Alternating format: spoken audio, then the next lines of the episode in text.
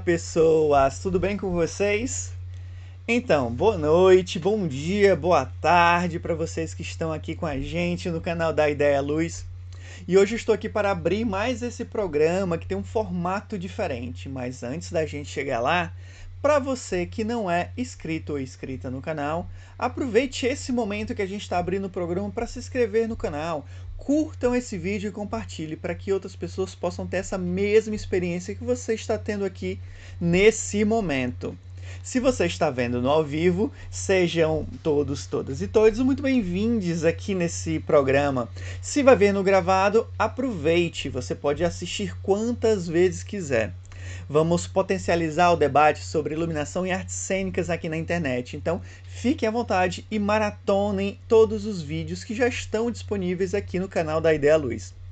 Além disso, estamos em todas as plataformas de podcast. Se você está naquele momento em que você não pode nos assistir, mas pode nos ouvir, baixe os áudios, escuta nesse momento e vai curtindo um pouquinho e vai contribuindo com a gente um pouquinho desse desejo que é fazer artes cênicas. Aproveitem também para nos seguirem no Instagram e no Facebook. Lá as publicações sobre os vídeos que estão rolando aqui no canal e os próximos vídeos estão bem atualizados. Então corre lá e segue a gente também. É importante esse apoio de vocês porque esse nosso trabalho possa ficar cada vez melhor. E aqui em cima, para quem puder ser amigo ou amiga do canal, pode fazer uma doação para o canal com qualquer valor, como diz o Marcelo, né? Vamos fazer uma rachadinha virtual, né? Então fiquem à vontade, doem o que puder, porque esse canal é um canal sem incentivo financeiro. Então todo o valor que entra a partir desse Pix é direcionado às publicações de divulgações dos vídeos que estão aqui no canal. Então todo esse valor é, é uh, corta. Então, quando a gente recebe esse valor, a gente destina para outras contribuições aqui no canal. Então, e para quem está chegando agora, este aqui é o programa da Ideia Luz Mundo, em parceria com o LABIC, né, que é o Laboratório de Iluminação Cênica da FAP Unesp. Né? E esse programa tem um roteiro um pouco diferente. Esse é um programa extremamente de entrevistas. Então a gente começa a entrevistar pessoas, brasileiros, estrangeiros que estão por aí pelo mundo e nos conta um pouquinho de como é o seu trabalho nesses seus espaços, né? E para contribuir com a gente nesse programa, a gente tem a nossa queridíssima Nádia Luciane, que é a professora iluminadora que colabora com esse programa. E eu já quero chamar aqui o Alexandre Malta e a Nádia Luciane para conversar com a gente no dia de hoje. Sejam todos bem-vindos. Bem-vindo, Alexandre. Bem-vindo, Nádia. Tudo jóia. Bom dia, boa tarde, boa noite a todos e todas e todes. É um prazer enorme estar aqui colaborando com o projeto maravilhoso da Ideia Luz Mundo. Olá, prazer estar aqui com vocês. Muito obrigado pelo convite aqui para estar no da Ideia Luz. É, e Bom dia, boa noite. Não sei que hora vocês estão assistindo isso a todos e todas e todo mundo. Para quem ainda não entendeu, aqui no Brasil é de noite e lá no Alexandre amanheceu, gente. Então a gente está fazendo um fuso meio louco aqui, mas vai dar tudo certo, né? Aqui eu já estou no futuro. Aqui é, é o futuro. horas e horas. Já... Alexandre já está no dia 7. É verdade. Alexandre, seja muito bem-vindo. Eu vou começar com uma historinha aqui de 2002, porque o Alexandre é uma figura que ele. Oh, é, o Alexandre é uma figura que ele é, eventualmente vinha a Fortaleza coordenar um evento de dança que acontecia aqui. Né? E nessas vindas e, e, e, voltas do Alexandre aqui, em 2002 ele deu um curso na, pela, pela escola de dança aqui do Ceará, né? Que era a escola técnica. E aí, nesse curso, teve uma pessoa que entrou de penetra nesse curso, que não entendia nada de iluminação. E no final desse curso, o Alexandre chamou essa pessoa aqui no caso. Vem cá, garoto, vem aqui, vem aqui, menino. Me diga aqui seu nome para eu colocar. E, e deu um certificado para essa figura. E essa figura hoje se tornou iluminador. Quer dizer, se tornou iluminador desde aquela época. E essa figura sou eu, gente, graças ao Alexandre que, e a minha audácia de entrar como penetra. Eu lembro. Eu lembro disso, rapaz. Exatamente é eu. Wallace. E por isso que hoje eu estou aqui Meu muito, Deus. mas muito feliz em conversar com você, porque o pontapé inicial para eu entender um pouquinho do que era esse mundo da iluminação foi com você. Se você não tivesse me acolhido naquele curso, com certeza eu não estaria aqui hoje falando de iluminação e não entenderia uhum. nada desse processo. Eu estaria voando em outros ares. Muito obrigado, Alexandre. Eu fiquei até emocionado. É uma história linda mesmo. Nossa, Wallace, que, que maravilha, cara. Não, fiquei, estou, estou, sem palavras. Que bom que você continuou, que bom que você está aqui, que bom, que bom que você me convidou para. E para a gente é um prazer enorme, enorme, assim, poder abrir essa nova, nova temporada do da, da Luz Mundo logo com você, né? É, e agora, eu não vou atrasar muito esse programa, porque a nossa querida Nádia Luciane vai fazer a condução com o Alexandre. Eu desejo a vocês um bom programa. Nádia, Alexandre, um bom papo. Nos vemos depois. Tchau, tchau. Se cuidem. Muito obrigado. Obrigada, Wallace. Obrigada. Tchau, tchau. Então, gente, essa é mais, uma, mais um programa do Da Ideia à Luz Mundo, como o Wallace falou, a nova temporada do Da Ideia à Luz Mundo com um, um, um iluminador, um convidado é, brasileiro, mas que está há muitos anos fora do Brasil. Então, na primeira temporada, nós tivemos entrevistas só com, com estrangeiros e estrangeiras, e agora a gente está re, reabrindo o canal nesse ano com o, o, querido Alexandre Malta, que eu tive o prazer de conhecer esses dias aí. Então, um abio rápido do Alexandre. O Alexandre é carioca, mudou-se para Brasília ainda menino, em 1983, para fazer teatro. Trabalhou como ator, contra-regra e sonoplasta em inúmeras produções candangas. Produziu e apresentou a volta do programa Jogo de Cena no Teatro Garagem, com, James, com James Safer. Foi lá, né? Tá certo, tá bom, tá, tá bom. em 1992, o Alexandre mudou-se para Amsterdã, onde viveu oito anos e aprofundou seus estudos em técnica teatral, especializando-se finalmente em iluminação cênica. É aí que ele entra na nossa história. Percorreu toda a Europa e parte da América do Sul com espetáculos de dança e teatro durante os anos 90. No ano 2000, mudou-se para Barcelona, onde conheceu e casou-se com a bailarina australiana Killy Jane Wilson, e depois de uma passagem rápida de dois anos pelo Rio de Janeiro, mudou-se para Melbourne, onde vive até hoje. Há 15 anos, Alexandre trabalha como técnico de iluminação no respeitado Centro Cultural Art Center de Melbourne. Muito bem, Alexandre. Seja bem-vindo. É um prazer enorme te receber aqui e, e poder compartilhar com, com os nossos ouvintes. Prazer é meu toda essa tua história, essa tua trajetória maravilhosa que eu soube recentemente, já fiquei super encantada, assim, muita coisa na tua história que acho Muito que todas, todas, vão adorar ouvir.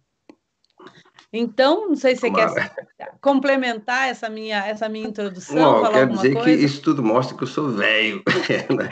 Eu já estou na estrada já há um tempão já fiz bastante coisas, muitas coisas diferentes e agora já há mais ou menos uns 22 anos, mais ou menos, eu estou mais focado realmente na iluminação e, e, sou muito, muito feliz com o que eu faço. Eu, uhum. Todo dia que eu acordo parece que eu não estou indo trabalhar. E não é demagogia, é verdade. Eu gosto muito, eu gosto muito.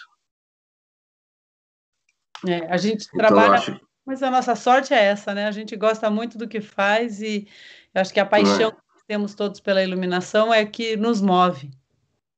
É verdade, é verdade. Eu, cada dia é um, é, um, é um desafio diferente, é uma montagem diferente, é um espetáculo diferente, né? Então, e eu, como, como técnico, o meu trabalho basicamente é de dar suporte aos criadores, aos iluminadores.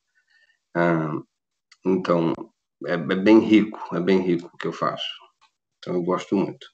A gente vai, a gente vai logo, logo entrar nesse assunto, porque ele me interessa muito e eu acho é, é, incrível a maneira como você conduz, conduziu a tua carreira. Mas vamos voltar um pouquinho, né? A gente viu na tua bio que você está fora do hum. Brasil desde 1992. Como é que foi essa decisão de sair do teu país? Quais foram as tuas motivações para deixar o Brasil e ganhar o mundo? Certo. O, bom, se você lembra que em 92 o Brasil estava numa pior, estava muito, muito ruim, o Collor era o presidente. Qualquer então, semelhança com a atual situação não é mera coincidência. Exatamente, exatamente. Então eu eu eu estava com eu tinha 22 anos na época e eu tinha essa vontade de sair. Eu não falava meu inglês era bem ruimzinho, não era bom também. Eu tinha vontade de, sair, eu tinha vontade de sair, de conquistar o mundo, de sair, de sair do Brasil. Uh, e com a situação né, econômica e política totalmente desfavorável, uh, eu estava só procurando uma brecha, uma oportunidade. Aconteceu, eu tinha uma, uma, namorada na época que foi estudar em Amsterdã. Ela conseguiu, ela foi estudar na School for New Dance Development, a escola da nova dança de Amsterdã. Ela foi fazer um curso lá de dois anos e nós estávamos juntos há muito tempo. Então eu resolvi, então eu vou com você. Eu não, uh, eu cuido de você. Né? Você não vai ficar sozinha no exterior. Ela era nova também, como eu. Uh, então fui. Ah, chegando lá, eu comecei a fazer, ela, ela, eu comecei a, fazer uns trabalhos paralelos que não tinha só para ganhar dinheiro, que não tinha nada a ver com, com teatro. Fiz muito, trabalhei como modelo, modelo de, de pra, em Amsterdã todo mundo pinta, não é? É, é impressionante. Ah, é, na Holanda é muito é, é parte da cultura deles então tem vários grupos que de pessoas de várias idades que se encontram em horários diferentes, eles mesmos organizam e uh, uh, contratam modelos periodicamente. E eu era um desses modelos, e eu gostava muito, porque eu estava, de alguma forma, em contato com a arte. Né? Eu era novo, peladão, porque, porque era como é, a maioria desses, dessas sessões era assim, elas estavam interessadas em fazer um, pintar um corpo né, da, da, pessoa. Então, fiz, trabalhei em muitas, muitas escolas de artes lá também. Então, eu fiz mais ou menos uma carreira como modelo lá, modelo de nu. Modelo então, vivo. Eu, eu, modelo vivo, modelo vivo, modelo nu. as palavras, as palavras ficam às vezes não, não saem muito bem. Eu estou tanto tempo fora do Brasil. E então isso foi bom, porque de alguma forma eu, eu, ganhava uma grana, né? E ainda tinha contato com arte, com pessoas interessantes. Ao mesmo tempo, eu comecei a fazer troca. Eu ainda, ainda tinha essa vontade de ser ator, né? Eu ainda tinha essa coisa dentro de mim. Então eu comecei a trabalhar também para a Escola Nova Dança. Ah, como que eu comecei a trabalhar? Eu, eu, ofereci meus, meus serviços técnicos. Eu tinha uma certa ah, uma certa experiência do lado técnico, porque no Brasil eu tinha sido contra-rega, sonoplasta, ah, e tinha sido ator também. Hum. Uh, então eu tinha, eu, eu comecei, eu, eu, vi que tinha um pouco de espaço lá e eu comecei a me oferecer de graça no princípio para fazer iluminação para os trabalhos dos alunos da Escola Nova Dança. Uh, inclusive eu trabalhei com a Adriana Gretti, é, da, que fundou a Nova Dança no, no em São Paulo. Uhum. É, ela terminou a Escola Nova Dança e foi para São Paulo e fundou. Eu fiz a iluminação dela final né, do, do, do da formatura dela lá. Então, isso, e, e não ganhando, fazia meio que de graça. Às vezes eles me davam um troquinho lá. Uh, fazendo isso de graça, eu comecei a pegar gosto por isso. Eu falei, poxa, eu gosto da iluminação, sabe? É isso que eu gosto de fazer. Então, eu fiz muito, muitos trabalhos lá para os alunos e, e eu tinha as facilidades oferecidas pelo espaço, né? Tinha muita, muito, um, eles tinham estúdios incríveis, imagina, primeiro mundo uh, you know, equipamento maneiríssimo, e eu podia tocar nisso, eu podia fazer. Então eu comecei a me interessar. Dali, uh, eu eu resolvi fazer um curso técnico no uh, Theater School. Eu acho que mudou de nome agora, tem outro nome. Uh, a School for New Dance Development, isso Nova Dança, era parte do Theater School. Uh, e, e, um dos departamentos era o departamento técnico. Então eu fiz um, um curso de um ano lá e, e gostei muito uh, do curso e me aprimorei. Fazendo esse curso eu conheci mais gente e aí, como eu já estava bem entrosado no mundo da dança, eu acabei conhecendo vários you know, coreógrafos, várias pessoas uh, que que estavam começando no começo de carreira também e comecei a fazer iluminação para eles uhum. uh, fazer desenho de luz ao mesmo tempo que eu fazia desenho era um, eu fazia era, eu era um one man show fazia o desenho de luz e também era o técnico. Uh, normalmente eram espaços pequenos que nós nos apresentávamos em Amsterdã. Uh, então eu, eu, trabalhei vários anos fazendo isso. Uh, uh, e peguei muita experiência. E aí, daí foram aparecendo uns grupos um pouco maiores, uh, de médio porte, e aí pintaram várias uh, turnês pela Europa, não é? Turnês por, pela Holanda, lá eles têm um circuito de, pelo menos nos anos 90 tinha, um circuito de teatros que que os, é, que os grupos faziam, normalmente espetáculos de é, um, temporadas de um dia só. A Holanda é mínima, é bem pequenininho, você podia de manhã a gente pegava o carro, a gente botava o equipamento e aí dirigia duas, três horas, ia para uma cidade, chegava lá, montava o espetáculo, ensaiava de tarde, apresentava de noite, uh, empacotava tudo de novo, voltava para casa e às vezes ainda devolvia o caminhão no mesmo dia. então, era, uma, era, uma, maratona, assim, às vezes a gente saía, né, saía sete horas da manhã, voltava para casa duas horas da manhã, mas feliz, muito feliz. Ah, e isso me deu essa, eu, me deu essa canja, né, de, de, de, de, trabalhar com gente diferente. Eu trabalhei com mais, na verdade, na Holanda, com mais dança do que teatro. Uhum. Ah, eu trabalhei uh, teatro mesmo, eu, tra eu, eu, trabalhei por vários anos com uma companhia lá chamada uh, MAPA, Moving Academy of Performing Arts, e eles viajavam para eles davam aula de teatro, uma companhia holandesa, que dava aulas de, de técnica teatral no leste europeu. Uhum. Então eu viajei, fui muito para a República Tcheca, uh, fui para fui para Hungria, fui para eu estou tentando lembrar os nomes os nomes em português do país dos países, né? Uh, fui uh, foi vários países no do leste, do leste europeu. Uhum. Uh, e e, e, e, foi maravilhoso isso, ter contato com gente, essa gente uh, e, uh, do leste europeu, que tinha um outro pensamento diferente do, do, do, da Europa na qual eu vivia. E as pessoas eram muito sedentas de informação. Hum? Uh, então, me deu, eu, na verdade, eu me, meio, meio que virei um professor de, de, de luz lá também, uhum. num nível básico. Tá? Eu estava ensinando iluminação para dançarinos, para atores, para pessoas que queriam ter um mínimo de conhecimento para poder pensar uh, sobre uh, a iluminação do trabalho deles. Então, hum. trabalhar com mapa, eu trabalhei com mapa de 97 a, no, a 2000, 99, eu acho, uma coisa assim. Foi maravilhoso, me levou para a Europa toda, fui para França, fomos para a França também, eles também faziam uns trabalhos é, fora do leste europeu. Uhum. E tinha um caminhão, é um, nós viajamos com o equipamento inteiro, um semi-trailer. Como fala semi-trailer em Brasil? Um semi-trailer. semi-trailer, então tá aí. Tinha um semi-trailer cheio de equipamento lá. Tinha, a gente, nós montávamos basicamente um teatro em arenas. Né, uhum. desses, desses espaços que, nos quais uhum. visitávamos.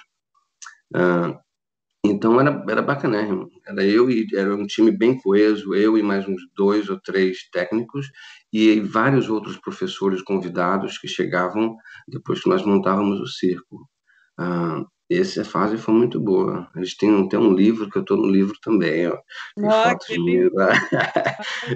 muito bom. Tô, tô, tô, sou muito orgulhoso de ter trabalhado com o mapa, com Ida Van Heiningen, é o diretor, do, diretor desse, dessa eu história toda. Um iluminador holandês que morreu em, há poucos anos, que foi que conheci na República Tcheca. Não sei se você já teve a oportunidade. Não, o Henk van der, van der Gest. Henk van der Ah, sim. Ele tinha uma escola, ele tinha um, um, escritório, uma escola, alguma coisa assim. Não era, não era um, ele não, não, não dava aula em universidade, mas era um professor de iluminação. Não sei se você já teve a oportunidade de estar na quadrienal de Praga alguma vez. Já tive, é. tive. O mapa, inclusive, nós fomos na, na Bienal de Praga, eh, se eu não me engano, em 98. Uhum. Foi maravilhoso também. É. Nossa. E o, o Henk era ele era o líder do grupo de, de iluminação cênica, né, do Lighting Design Working Group, o grupo de trabalho de iluminação cênica. E foi um grande amigo, teve aqui no Brasil, teve aqui na minha casa. A gente. Ah, que maravilha! Uma muito legal e, e, foi um choque. Em que, em que... Hum? Eu tive. Desculpa, desculpa, continua. Não, a primeira vez que eu fui para a Quadrenal foi em 2007. E aí o Henk esteve aqui no Brasil em 2016 que a gente fez um evento em São Paulo, e aí antes de ir para São Paulo ele teve aqui em Curitiba, e aí acho que 2018 ou 2019, um aluno meu queria estudar fora e disse que estava indo para Amsterdã, e eu disse, não, vou te dar o contato do Henk e tal, e passei é, o, o, o, o, nome dele, né, para ele procurar no Facebook, e aí esse meu aluno me ligou e disse, Nádia, ele morreu. Eu falei, como assim? Ah. Pode. Então foi assim, uma, uma, maneira muito estúpida. Eu fiquei chocadíssima, assim, e não consegui nem escrever para a mulher dele, que eu tinha conhecido aqui no Brasil. Aí, uhum. mês depois, era o aniversário dele, aí veio aquela notícia no Facebook que era o aniversário dele, aí que eu consegui escrever para a mulher dele. Foi um choque enorme, assim. Mas é. Ah, meu Deus. É uma tristeza quando pessoas queridas morrem assim, não é? E Como esse, esse, esse ator que morreu agora no Brasil, puxa vida, é. eu fiquei tão tocado. Nossa, foi, foi um choque para todos nós. Um grande, um grande artista, jovem. Parece, é. parece que é da nossa família, não é? Engraçado. É. eu, eu, fiquei e muito é chocado. Aquilo, né, o que está rolando. Quando um artista morre, parece que é um pedacinho da humanidade que morre junto, né? É muito triste mesmo. Mas enfim. Mas então. Alexandre, você é, a, a, iluminação só passou a fazer parte da tua vida, então, depois que você saiu do Brasil. Aqui no Brasil, antes de você viajar, você nunca tinha não. com luz.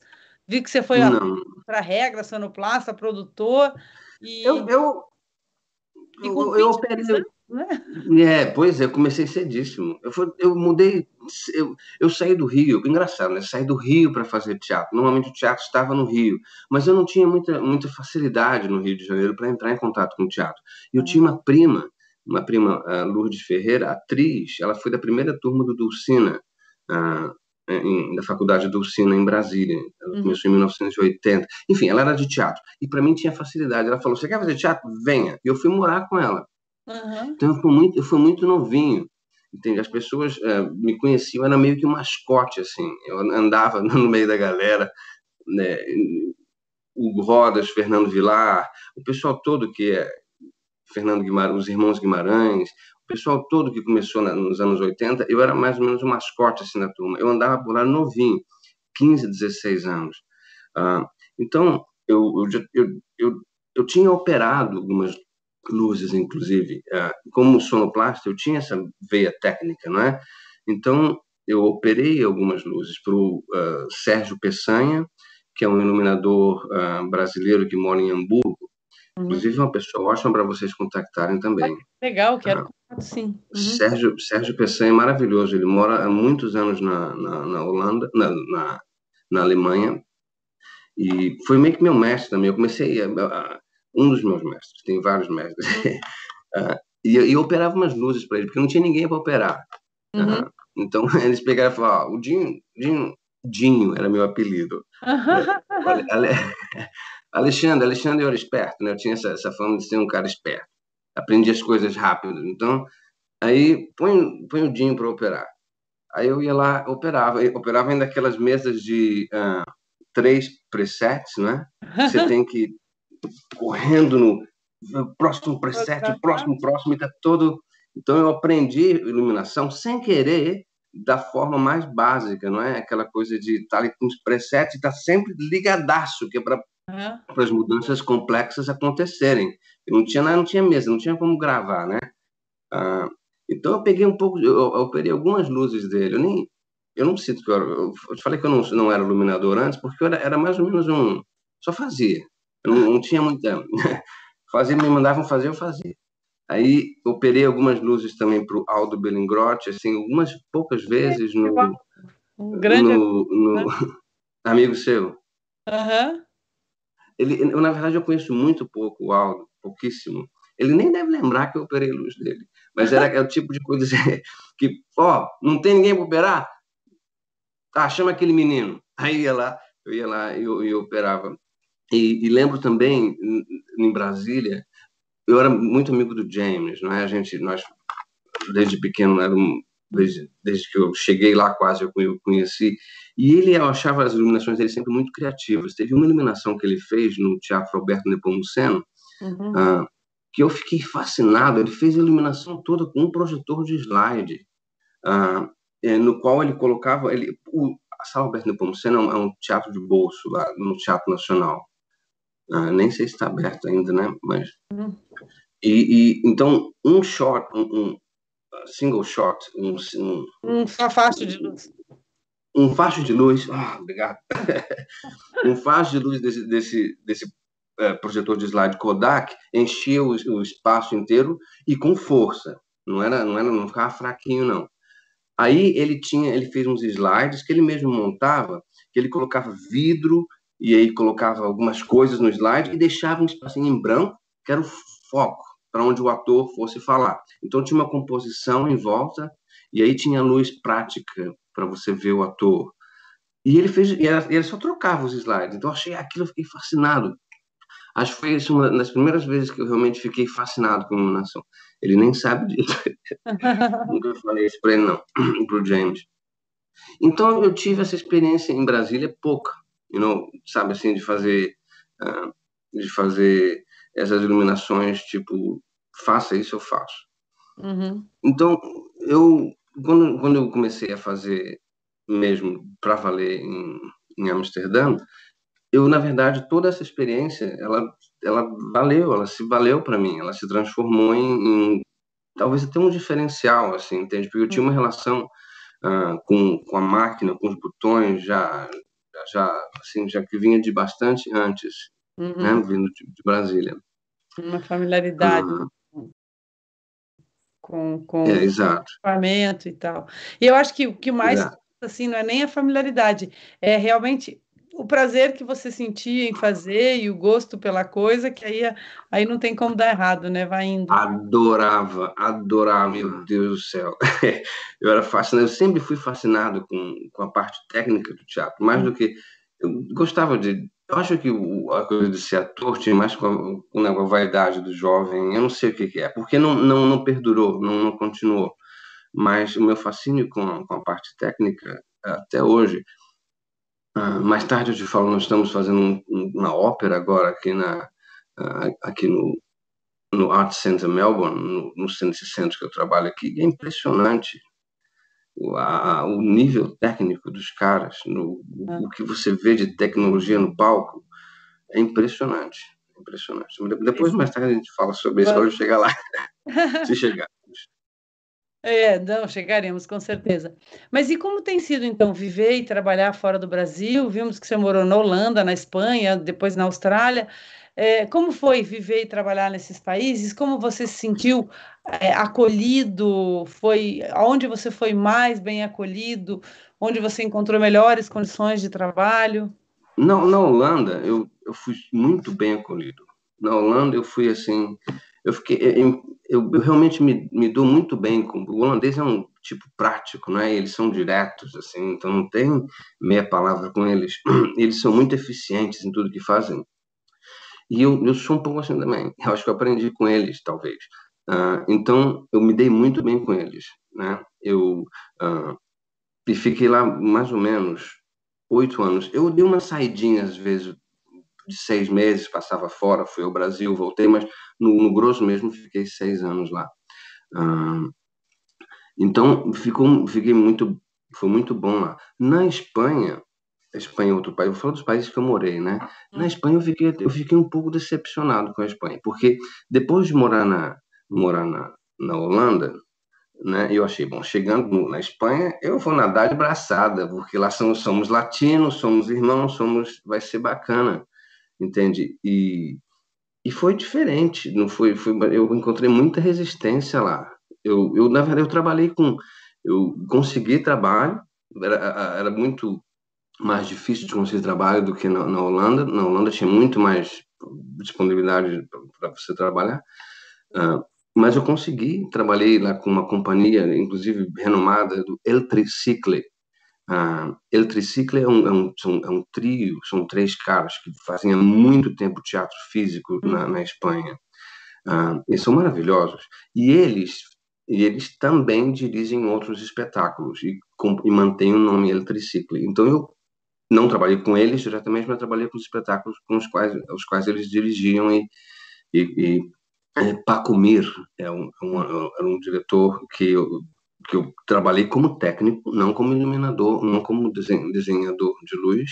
Uhum. Um, fiz uma temporada de mais ou menos as temporadas lá são loucas, né? São seis meses. Imagina só, na, num teatro nas Ramblas, em Barcelona, que foi maravilhoso. Quando eu consegui aquele trabalho, foi maravilhoso. Mas mesmo assim, eu não integrava muito com, uhum. uh, com a galera, sabe? Eu, ficava, eu me sentia bem assim por fora, sabe? Eu só era o técnico lá, fazia o trabalho, mas não rolava química.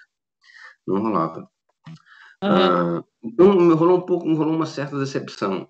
Nessa época, eu conheci a minha esposa, que ela, ela é bailarina, e ela trabalhava numa companhia lá do Sesc Gelabert, uhum. uh, que é também um, um, cara bacana lá de na Espanha. Ele é um nome de na, na dança moderna. Ele é um, um ícone lá na, na, na, na Espanha. E, e, e, ela tinha né, esse income, uh, o salário bem garantido durante os dois anos que estava lá, porque eu fiquei nessa coisa, arrumava um trabalho aqui, não arrumava ali. Uh, depois desses dois anos, nós resolvemos que ela que iríamos para o Brasil, imagina só. vamos para o Brasil, vamos para Brasil. Ela queria aprender português também, né? Então fomos para o Brasil. Uh, e eu morei, voltei para o Rio de Janeiro. Ficamos, moramos em Laranjeiras por acho que um ano e meio, mais ou menos. E lá eu tive. Uh, uh, tentei me engajar como iluminador no Rio de Janeiro, né? Que ano foi e isso, Alexandre? Foi eu 2001 ah, é, eu cheguei no final de 2000, na verdade. Então, uhum. foi 2001 inteirinho, 2002 inteirinho. Foi, foi aí que eu, eu fui até a Fortaleza, porque Fortaleza eu tinha contato. Volta um pouquinho. Da Holanda, da Holanda, como eu tinha muito contato com dança na Holanda, eu uhum. acabei indo algumas vezes a Fortaleza na Bienal de Dança de Fortaleza, que estava começando. Eu fui com alguns grupos da Holanda, fui para Fortaleza. E lá eu conheci o Davi Linhares, né, que é o diretor da, da Bienal, e o Davi Linhares falou, Alexandre, vem para cá, vem, vem coordenar aqui a Bienal, uh, a parte técnica. Foi maravilhoso, né? Então, então, ah, se eu não me engano, eu fiz em 1999, fui técnico, coordenador técnico, em 2001 também. E 2003, alguma coisa assim, não me lembro muito, hum. ou foi 2001, 2003. Ah, ah, então eu tinha, eu tinha já um certo conhecimento com Fortaleza. É por isso que quando eu estava no Rio, eu consegui o Ernesto Gadelha, que é um, um coreógrafo de lá de Fortaleza, ah, maravilhoso, ele pessoa maravilhosa também, tenho muita saudade do Ernesto. Ah, ele me chamou para fazer é, para dar esse curso lá que o Wallace fez. então, voltando para o Rio de Janeiro, estamos no Rio de Janeiro agora. Então, no Rio de Janeiro, eu acabei indo mais, a, fazendo mais trabalho em Fortaleza, por causa dos meus contatos, do que no Rio.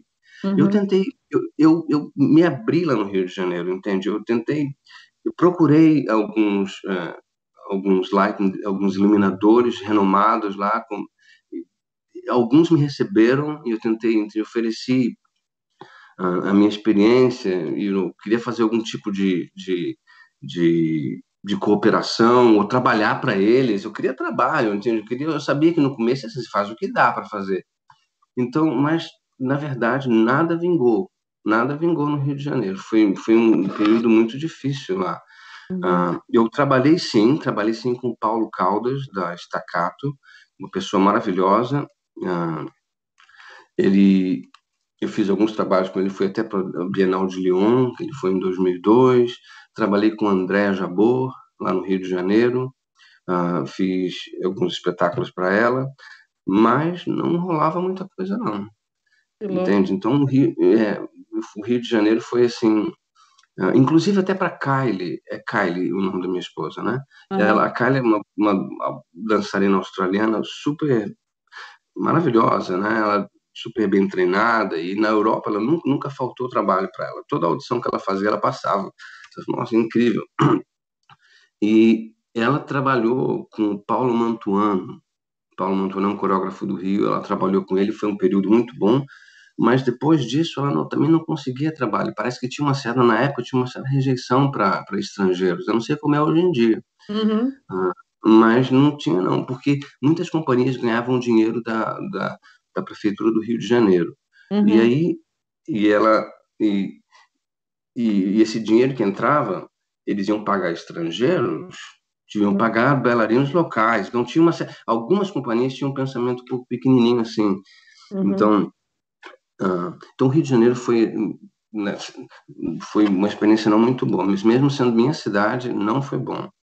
Estou te perguntando ah, aonde você foi melhor e pior acolhido, e aí você vem me dizer que foi no Brasil que você foi pior. Menina, mas imagina só, foi assim, infelizmente, eu queria que eu queria que a coisa a Kali, nós dois queríamos que a coisa funcionasse no uh, no Rio de Janeiro, mas não deu. Eu tentei.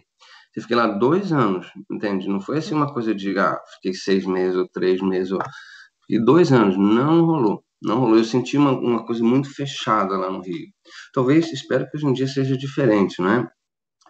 Mas naquela época foi. É, eu não vou citar nomes nem nada, só para não uhum. continuar amigo, continuar amigo de todo mundo. É. Né? Aí, aí resolvi, ah, sabe uma coisa? Vamos para a Austrália. Vamos, faz as malas aí, vamos, vamos, vamos para a Austrália. Vamos para a Austrália porque você, tem, você é australiana, eu vou virar australiano também. Aí, é. hoje em dia, eu tenho, eu tenho até cidadania australiana, sou, sou australiano. Olha só. Mas é por, por, isso que você está no Da Ideia Luz Mundo, porque você é australiano. pois é, pois Mas é. Eu queria te perguntar Sou... antes, Alexandre, como é que foi a barreira linguística? Quando você chegou, tipo, tanto a barreira linguística, quando você chegou na Holanda pela primeira vez, porque afinal de contas, mesmo, você disse, ah, meu inglês é um pouco fraco, mas dava para se virar no inglês. Mas na Holanda, você tem aquela língua que é um, uma coisa, né? Vamos combinar que o holandês é uma língua muito especial, muito diferente. É, é, é, verdade, é verdade, você tem razão, é, é bem diferente, sim, mas tem um detalhe, todo, todo mundo fala inglês lá, ah, é? entende? Então, eu, todo mundo fala inglês, todo mundo, todo mundo eu, eu lembro, logo que eu cheguei lá, eu entrei no curso de inglês também. Imagina só, cheguei na Holanda e entrar no curso de inglês. É. Fiquei, entrei no curso bom, fiquei seis meses e aí peguei uma boa, uma boa ginga na língua, em uhum. inglês, entende? Uh, e, a, e como eu estava na cena de dança, né, no dance, na cena, no, na, na comunidade de dança, no métier, é. de, da, da, dança, e, e, esse métier é especialmente internacional. Uhum. Então, ali falava inglês corrente. Então, uhum. falar inglês era, era a moeda do, do dia lá, para mim. Como eu fiquei muitos anos na Holanda, logicamente, eu falei, tem que aprender holandês também, né? Porque é. não ficar aqui esse tempo todo. Então, eu entrei em escola lá, aprendi, mas nunca aprendi muito bem também, não. Gente, aprendi pro gato. O Henk conversar com a mulher dele, eu falei, meu Deus, essa língua é uma loucura. É. É, é, não, é assim, é, é interessante, não. Ah, eu, hoje em dia eu entendo bastante, ainda, ainda entendo bastante holandês. Eu consegui entender bastante, depois que eu fiz o curso de holandês, eu entendia bastante. Uh, uh, mas, uh, mas falar mesmo eu falava pouquinho. E no momento que você começava a falar holandês com os holandês com holandês, tentava praticar um pouquinho que eu sabia, eles viravam para o inglês na mesma hora. Eles não queriam saber de te ensinar, não. Não, não tinha aquela coisa. Você começou a gaguejar, eles falaram, entra em inglês. então tá, então vamos lá. Aí, é. na, na Espanha, eu aprendi. A gente. Português é meio espanhol, quase. Né? É. Então, eu já tenho, essa, já tenho essa vantagem. Só você pensar. Você aprende. Portunhol, né? Exato, eu cheguei lá no Portunhol brabo. Aí, mas aí, mas aí você aprende as palavras-chave, né? Quando você aprende.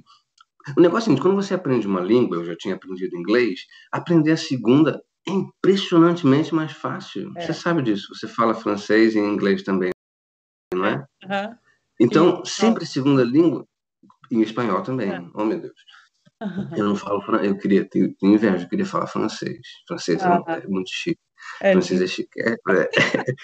Eu adoro. Eu, devia, eu ainda vou aprender francês. Vai, eu, como não?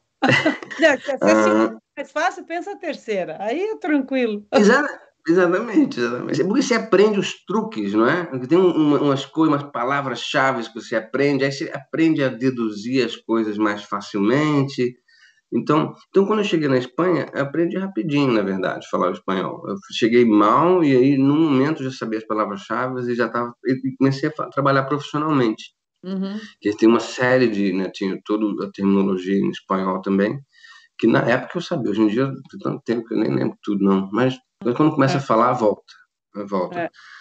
E, e aí cheguei aqui na Austrália, né, já quando cheguei na Austrália em 2003, o meu inglês, e aí casado com a Kylie, que fala a primeira língua dela em inglês também, meu inglês, meu inglês estava bacana já.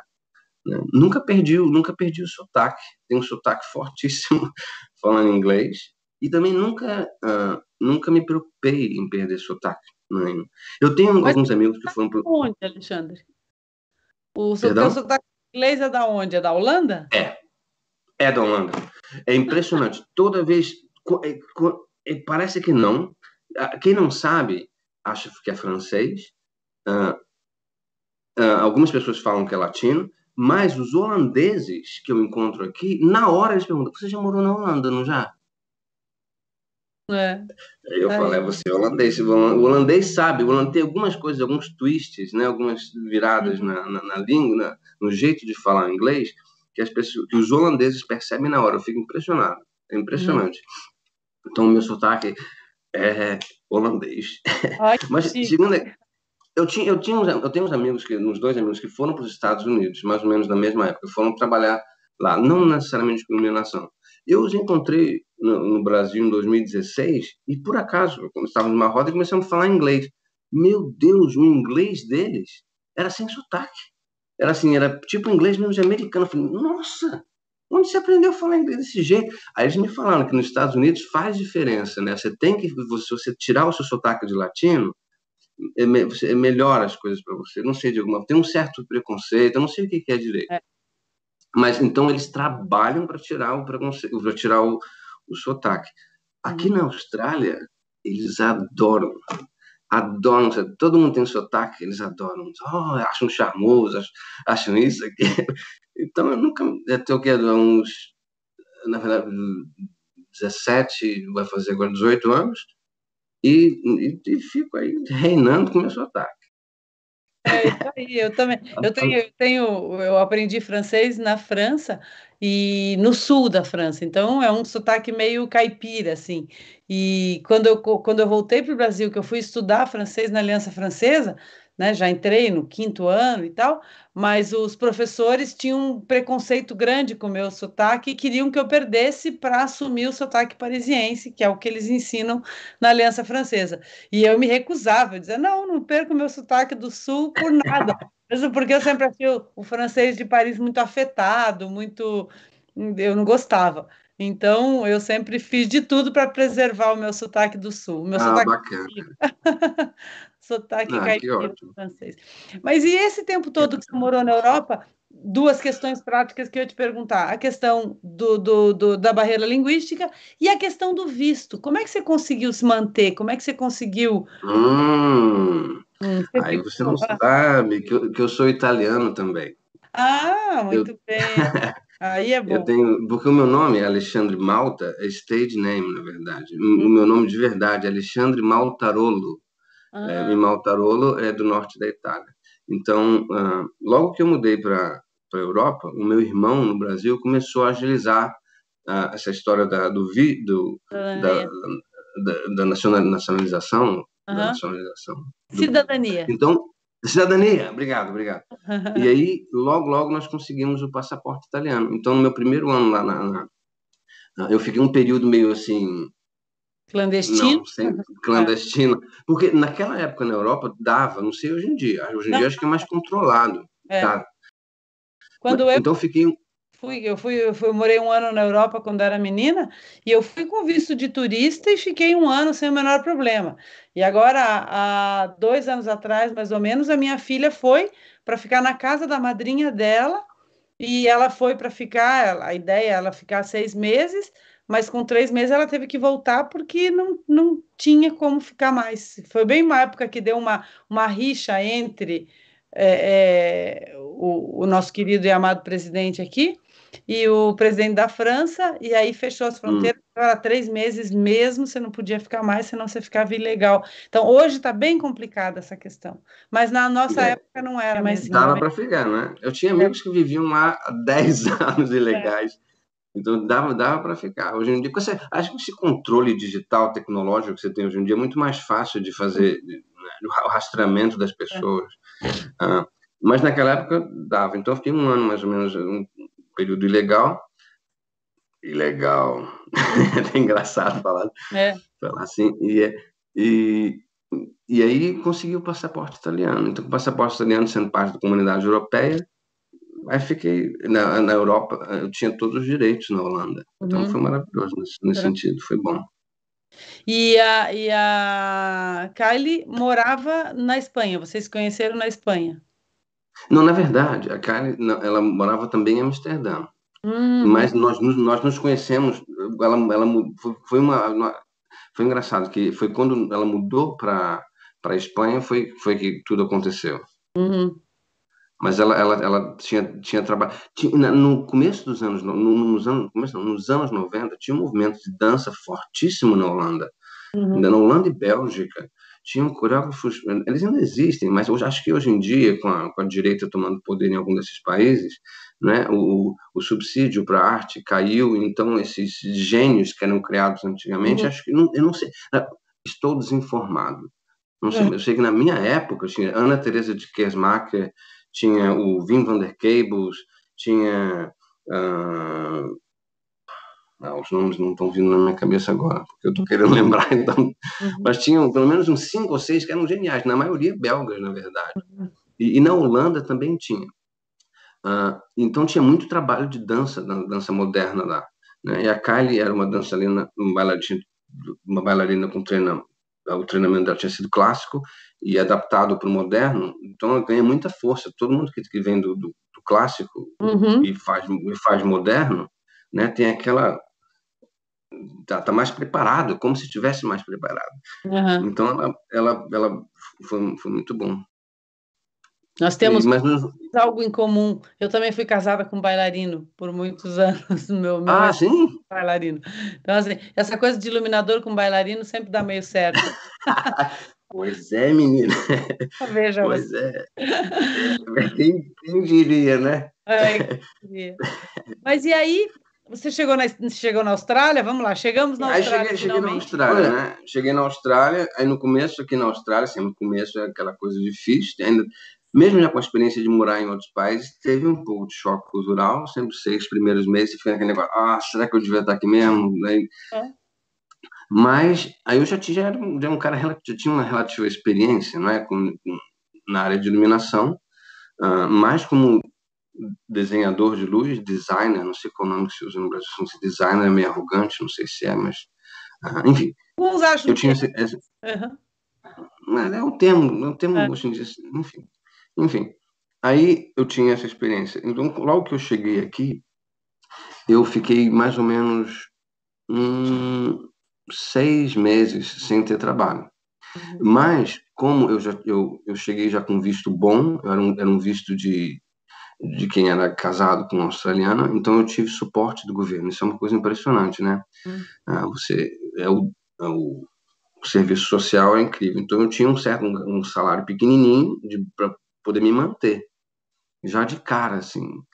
E, então eu comecei a aos poucos, né, fazer contato com pessoas, entrei em contato logo no princípio com o pessoal da dança de novo. A Kylie foi fazer foi fazer um pós-graduado em coreografia na Universidade de Melbourne, no Victorian College of the Arts, School of Dance. Uhum. School of Dance, dança de novo aí. Então, ela fazendo esse, essa coisa lá, eu acabei fazendo. Olha só, ela, ela entrou na escola e eu comecei a fazer uns trabalhos para a escola. Né, de novo, no começo, eu fiz alguns de graça para os alunos, uhum. alunos. E a diretora, fiquei muito uh, maravilhosa, minha amiga hoje em dia, Jenny Kinder, uh, que era diretora na época da escola, né, ficou encantada com o fato de eu, eu ter essa experiência e estar lá ajudando os, os, os alunos, e aí apareceu um trabalho lá apareceu um trabalho como coordenador técnico, então eu fiquei quatro anos trabalhando para a universidade, uh, de Melbourne como coordenador técnico da escola de dança. Não conheci muitos, de novo, várias pessoas de dança lá. Uh, aí, paralelamente, eu não era, não era um trabalho full-time, na verdade, era só part-time. Uhum. Aí fiz vários, várias iluminações lá para o pessoal, e conheci gente da comunidade de teatro também. Em 2004 fiz um espetáculo, em 2004 fiz um espetáculo chamado uh, Burlesque Hour, The Burlesque Hour, uhum. uh, que na verdade foi até o Brasil, já viajou o mundo inteiro esse espetáculo. Uhum. O único espetáculo que eu ganhei, que eu ganhei royalties.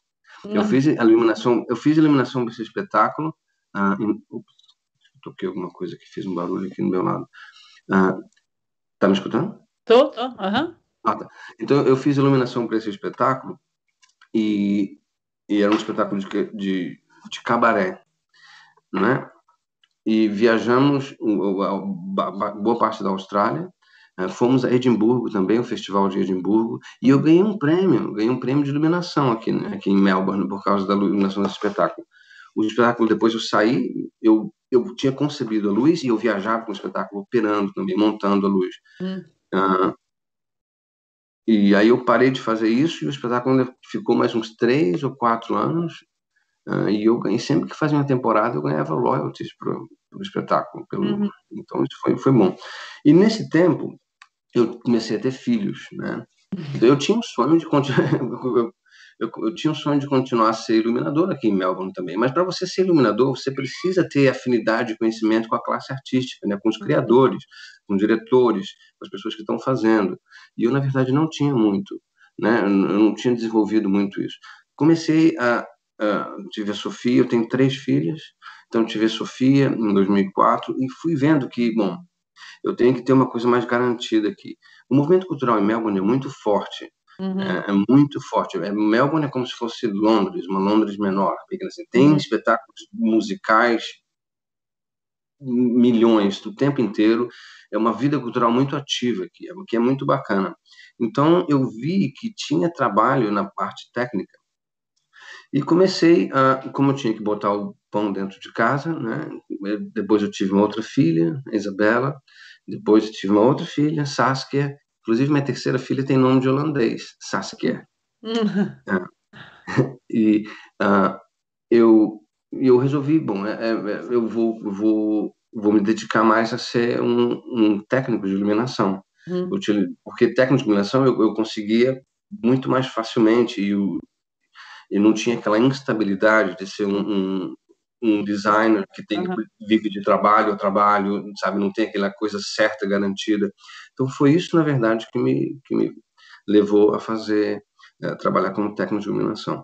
Trabalhei no, uh, no Melbourne Convention and Exhibition Center por muitos anos, trabalhei no Melbourne Recital Center por muitos anos e trabalhei e ainda trabalho no Melbourne uh, Art Center Melbourne. Desculpa estar falando os nomes em inglês, mas os nomes são em inglês. Fazer o quê, né? Uhum. Art, Center, Art Center Melbourne. Então, trabalhei em três instituições muito grandes, entende? Uhum. Uh, uh, like, gigantescas, na verdade. O Exhibition Center, ele tem teatros lá dentro para 6 mil pessoas. Uh, é, é, é, incrível, é incrível. O, o, centro de centro de convenções aqui de Melbourne é uma coisa incrível, hum. incrível. É, é, tá um dos melhores do mundo e maiores também. Uh, então tinha vários espaços. Esse maior com 6 mil pessoas. Então, fiz muita iluminação nesse, nesse espaço também. Hum. O, o, o, Recital Center, o Centro de Recitais de Melbourne, é, uma, é um centro de state of the art. Como fala state of the art? State? State of the art. Quando alguma coisa super bem. Perdão, não entendi. O estado da arte? É, é, é, tem um termo em inglês que fala state of the art, quando uma coisa é primorosa, é super, ah. muito bem feita, que atingiu os tops do. O, o, centro de recital aqui de Melbourne está assim. A, a, acústica é a melhor, uma das melhores do mundo. Então é um, é um centro muito bacana. Uhum. E tem dois teatros, tem, ali, ali faz mais concertos, né? É, uhum. É, faz mais, não, faz somente concertos, e, uhum. clássicos e de música popular também. E o terceiro lugar que eu trabalhei e trabalho ainda, o Art Center Melbourne, é um complexo que tem uma sala, que é o Hamer Hall, uh, o, o, nosso Concert Hall, a sala de concertos, que tem uhum. 2.400 pessoas, tem o State Theatre, que tem 2.400 lugares, tem o Playhouse, tem 800 lugares, tem o Fairfax Studio, que tem 400 lugares. Então, tem, e, ainda, e ainda tem um exterior, que é o Sydney Maya Music Ball, que uh, esse aí dá para acho que 10 mil pessoas, que está num parque que fica próximo. Então, são vários, vários, vários teatros, e nós, como no corpo técnico, nós fazemos o rodízio ali. Somos, fazemos, fazem a, a, a o cronograma de acordo com o que cada espaço está precisando. Então, eu estou sempre quantos, circulando. São quantos técnicos no centro todo? Ah, bom, eu vou te falar, guarda essa pergunta, mas deixa eu te falar uma, uma, uma, característica que tem aqui na Austrália, que é interessante. Que eu te falei, nesses anos todos, eu trabalhei em todos esses lugares, em alguns momentos, concomitantemente. Porque aqui tem o. Aqui tem uh, um sistema que nós temos um você tem um contrato com os lugares, mas você na verdade é um casual work worker. Uhum. Você trabalha, o seu contrato é um trabalho caso, é um, é um contrato de casual. Eles te contratam à medida que você tem um contrato com eles, você tem toda, você conhece o espaço, você tem que ter esse contrato e eles só eles não te garantem horas, eles te chamam à medida que precisam. Ah, que é uma faca de dois gumes, na verdade, né? Porque você, na verdade, você não tem, você não é full time em nenhum lugar. Você, na verdade, fica circulando. Quando você, isso você ganha mais. Tem uma, eles te pagam o seu, a sua hora, o seu, o, aqui pagam por hora, né? A gente não é por dia, assim, ah, um dia de trabalho, pagam por hora. Acho que no não sei como é no Brasil, deve ter vari, variantes, né? Uh, mas aqui, assim, sempre clássica é por hora. Uh, e quando você é um casual uh, technician, como eu sou em vários lugares, eles te pagam, tem um, uma grana mais que eles te dão, uhum. que é para compensar por essa instabilidade. Uhum. Então, na verdade, você ganha consideravelmente mais do que o cara que está trabalhando como full-time na casa. Uhum. Então, isso é bom, por um lado, né? depende do seu momento de vida, porque te permite trabalhar em vários lugares diferentes e te permite não trabalhar quando você não quer também. Você, como casual, o cara pode chamar só, oh, quero que você trabalhe esse dia. Você fala, oh, desculpa, eu não posso. Você pode realmente, tipo, eu vou passar uma temporada no Rio, no Brasil. Aí vou e, e, e aviso a eles, né? Porque tem toda essa história de você tem que manter comunicação sempre muito fluente com essas pessoas para que elas saibam onde você está uh, e para que possam contar com você ou não contar com você. Esse tipo de coisa é muito importante, né? Você tem que ser profissional, uh, senão não funciona. Uh, então, os, não, voltando àquela pergunta que você fez, quantos uh, funcionários tem no é muito nesse centro que eu estou te falando, que é o Melbourne uh, Art Center Melbourne, o Centro Cultural de Melbourne, ele tem, é muito departamentalizado, uhum. essa palavra existe? Existe. Né? É, então somos assim, iluminadores é o time de iluminador, o time de, de mecanistas, me, me, Mecanista, é, é, maquinistas. De maquinistas, é maquinistas, os, o pessoal de som é de som. Hoje em dia até tiraram a, o, a, antigamente era audiovisual, mas o visual agora como tem desenvolvido em outra muito mais forte, né? Passou a ser uma uma coisa muito mais importante, com todos os avanços tecnológicos, tem também o departamento de visual, então todo mundo é separado. Então vou falar do meu departamento, que é o departamento de luz. Eles devem ter mais ou menos uns 10, umas 10 pessoas que são full-timers, que estão sempre lá. Eu imagino que os maquinistas têm mais ou menos umas... Ah, uns 15, que eles têm mais. 15 a 20. O som tem mais como nós, temos umas 10 pessoas. E, e, e, o pessoal de Vision de, deve ter umas 5, talvez, uma coisa assim. Então, é relativamente pouco. O corpo dele de, de, uh, de funcionários, que realmente está lá o tempo inteiro, é, não é muito vasto. Porque aqui na Austrália eles contam muito com a casualização da workforce, a, work, a força de trabalho. Hum. Né?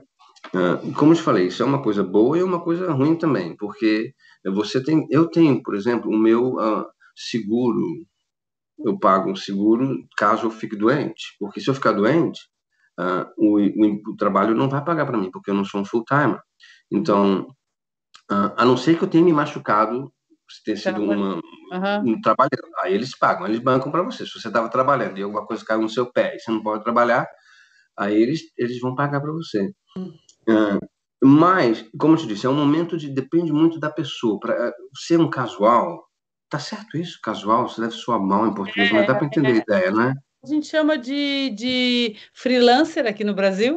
Freelancer, ótimo, ótimo. Ah. Freelancer, é, acho que ser um freelancer é bom, mas depende do seu momento de vida também. Tem, hum. Às vezes você quer, você quer esse tipo de, hum. é, de, de, sintonia com o trabalho. É. Em outros momentos você quer ficar mais num lugar só. Uh, então eu tô, eu agora que estou ficando mais velho, eu já tô e tem os lugares que você acaba trabalhando mais, entende? Você acaba eh, tendo mais afinidade com eles. Eu já estou mais assim, eu tô a próxima vez que abrirem uh, contratos para full time, eu talvez faça a aplicação e entre num full time por um tempo, fica um tempo de full time, uhum. porque também te relaxa um pouco. Mas sempre tem muito trabalho, especialmente agora que o Covid Ó, vamos falar de Covid de repente, né? É. Porque eu estou falando assim, é impressionante. Aqui na Austrália, nós não temos Covid mais. Eu tô... Tem, tem sim, porque uh, as pessoas, os, os, viajantes que voltam para a Austrália, que são obrigados, ou são obrigados a ficar em uma quarentena, num hotel de quarentena, que é administrado pelo governo uhum. com punho forte, com punho eles, punho de ferro, é. Punho de ferro, eles são. Você vai para esse. Você chega do. Uh, os poucos viajantes, porque são pouquíssimos que eles estão, uh, normalmente são estão autorizando somente australianos que estão fora da Austrália a voltarem. Uhum. Eu acho que essa tem algumas exceções que eu não sei quais são, mas tem algumas pouquíssimas. Só esses australianos chegam de volta ao Brasil, uh, chegam de volta à Austrália e vão direto para esses hotéis e ficam lá 14 dias, mais ou menos. E nesses 14 dias, eles ficam liberados para depois voltarem a integrar a comunidade. E isso é um ponto-chave porque estamos no Covid-free, sem Covid, quase nenhum aqui, quase nenhum, é impressionante. Nesse, na crise toda, contar um pouquinho, posso contar um pouquinho da história, como que isso desenvolveu? Uhum. Bom, como o mundo todo, nós tivemos, começamos a crise em pânico, né, ano passado, mais ou menos março do ano passado, e aí tivemos uma primeira onda aqui, e a primeira onda foi fraquinha, não foi muito não. Logo nessa primeira onda nós tivemos um lockdown, lockdown funciona. Vivi na pele e é o que funciona. Uhum. Ah, passamos um lockdown e aí de, de mais ou menos um mês, com várias restrições, e aí a onda baixou maravilhosamente, e aí voltamos, os teatros iam abrir, porque os teatros fecharam, os teatros foram fechados, a primeira coisa que fechou foi teatro, uhum. né? entretenimento fechou logo, logo de cara. Ah, aí começou a primeira onda, aí a onda começou a baixar, e aí começaram a tentar abrir os teatros e tudo mais, e as pessoas começaram a relaxar, não é? E aí, essa primeira onda que não tinha morrido, levantou de uma forma, quase ninguém morreu nessa primeira onda.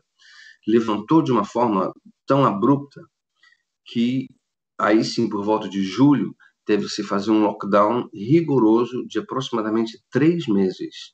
Uh, os dois primeiros meses muito intensos e o último mês uh, foi começando a relaxar um pouco mais, relaxando, relaxar, relaxar, até chegar ao ponto que nós chegamos. O, acho que o total de gente que morreu na Austrália em comparação ao Brasil, é um número ridículo, né? É menos de mil pessoas que morreram na Austrália. Ah, vale lembrar que a Austrália tem somente 25 milhões de pessoas e é uma ilha, uma ilha enorme, mas é uma ilha, então é fácil de, mais fácil de controlar as, uhum. ah, as, board, ah, as fronteiras. Uhum. Ah, mas, então, vamos voltar da segunda onda. Essa segunda onda começou, foi uma coisa os teatros nunca abriram desde março. A primeira onda, quem foi, subiu, a primeira onda desceu, íamos abrir, aí começou a segunda onda, não abrimos. Uh, a segunda onda foi fortíssima. Em Victoria, que é o estado onde eu moro, foi o lugar que morreu mais pessoas. 840 pessoas morreram aqui na Austrália. E o nosso governo aqui de Victoria é um governo do, é, do Partido dos Trabalhadores. Uhum. Uh, assim como é o, uh, o, o, governo geral da Nova Zelândia, também é governo, não tenho quase certeza que são do Partido do Trabalho, Labour Party. Uhum. Então, aqui, o nosso governador, uh, uma pessoa que eu admiro muito, ele ele não para, vamos fechar tudo. Então, por três meses tivemos restrições rigorosíssimas. Não podíamos sair de casa, só os serviços essenciais trabalhavam. Você só podia sair num raio, raio de 5 quilômetros da sua casa, todas as escolas fechadas, só podia sair uma, uma vez por dia para o supermercado e uma pessoa só, uma hora por dia para fazer esporte ou correr em volta de casa. Uh, e tinha que ser de máscara, dependendo. Depois eles afrouxaram a máscara para quem estava correndo, uh, só podia botar máscara se você cruzasse com alguém, uma coisa assim. Uh, o que mais? Bom, e, e, não tinha trabalho, muita gente, mas aí o governo, eles inventaram um sistema de ajuda social chamado Job Keeper, que é para é os empregadores manterem os seus empregados em casa. Então, na verdade, mesmo sendo casual, sendo casual, eu beneficiei desse sistema. Então eu tive, porque eu era um, eu era um casual, um freelancer muito regular desses espaços uhum. nos quais eu trabalho. Então eles me pagaram para eu ficar em casa. Então eu fiquei, na verdade, uma temporada enorme somente recebendo dinheiro sem trabalhar. O governo uhum. pagou. Então foi, se não fosse por isso, se eles não tivessem bancado, não daria para a gente ficar, né? Uhum. E, e o governador Sabe? Todos os dias o governador ia na televisão, todos os dias, impressionante. Ele ficou 100 dias sem folga. Todos os dias sabemos que por volta de 11 da manhã teria um boletim com o governador, a, a pessoa maior no, na hierarquia de comando do Estado, um, que dava o boletim para você. Então, isso gerou uma coesão na sociedade incrível. Sabe, todos os, uh, os Victorians, victor, vitorianos, né, as pessoas que moram em Vitória, nós nos unimos de uma forma que, e, e a, a, intenção, porque nós, nós passamos a ter assim, 700 casos por dia, 800 casos por dia, 900 casos por dia, e, e, o, e o lockdown visava chegar a zero casos. Mas isso nunca vai funcionar. E, o, e tinha uma certa honestidade do governo brasileiro. Esse é um experimento que nós estamos fazendo. Estamos botando todo mundo em casa porque é o que a ciência nos diz para fazer. É a melhor coisa que podemos fazer no momento. E aí ficamos esses mais ou menos três meses trancados, chegamos a zero caso. Zero, entende? E porque tinha muita testagem também, sabe? Qualquer coisa que você sentisse, você ia fazer testagem, tinha disponibilidade de fazer testagem. Uh, então, e tinha também o contato, o rastreamento de contato. Todos os lugares, inclusive até hoje isso existe, você tem, tem um... Quando é que você vai? Supermercado, açougue, eh, bar, você faz o, o QR Code, o QR, QR Code, code de QR. Uhum, QR, QR Code, a gente chama QR. Né, você, QR Code, aí você faz o, né, escane, escaneia aquilo, pum, registra. Então, na verdade, ficou muito fácil para ele, se tivesse um caso, era fácil rastrear quem foi nos lugares. Uhum. Então, todo esse controle ah, nos trouxe a zero caso. Então, os teatros começaram, a, a onda começou a baixar em novembro, Dezembro a onda estava muito baixa, quase nada, quase caso nenhum, e, e começamos a abrir os, os espaços. Agora, em março, voltamos à capacidade total. Todos os teatros abertos, tudo aberto, uh, e... Sem restrição. Sem restrição. Parece um sonho, parece um sonho. Mas tem, tem ainda riscos? Tem. Volta e meia, é, um caso de, de viajante num desses hotéis de quarentena um caso vaza para a comunidade. É, por causa de um, alguém que trabalha no hotel, tem algum tipo de contato, porque tem muito hoje em dia, tem muito esse contato de aerosol, é contato de aerosol que fala? É, pelo ar, uhum. Pelo ar. Desculpa, meu inglês, em português está uma porcaria. ah. Você é um guardador de sotaques, né? Porque você não perdeu o sotaque holandês e também não perdeu o sotaque carioca. Ah, é verdade! Mas quando, quando, quando eu chego no Brasil, minha, família, minha família acha que eu estou falando estranho. Cara, você está falando estranho? Mas enfim. Aí, uh, o que eu estava falando?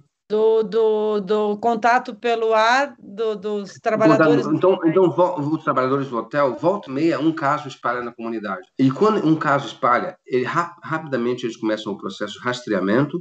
As pessoas que estão envolvidas têm que fazer quarentena compulsória.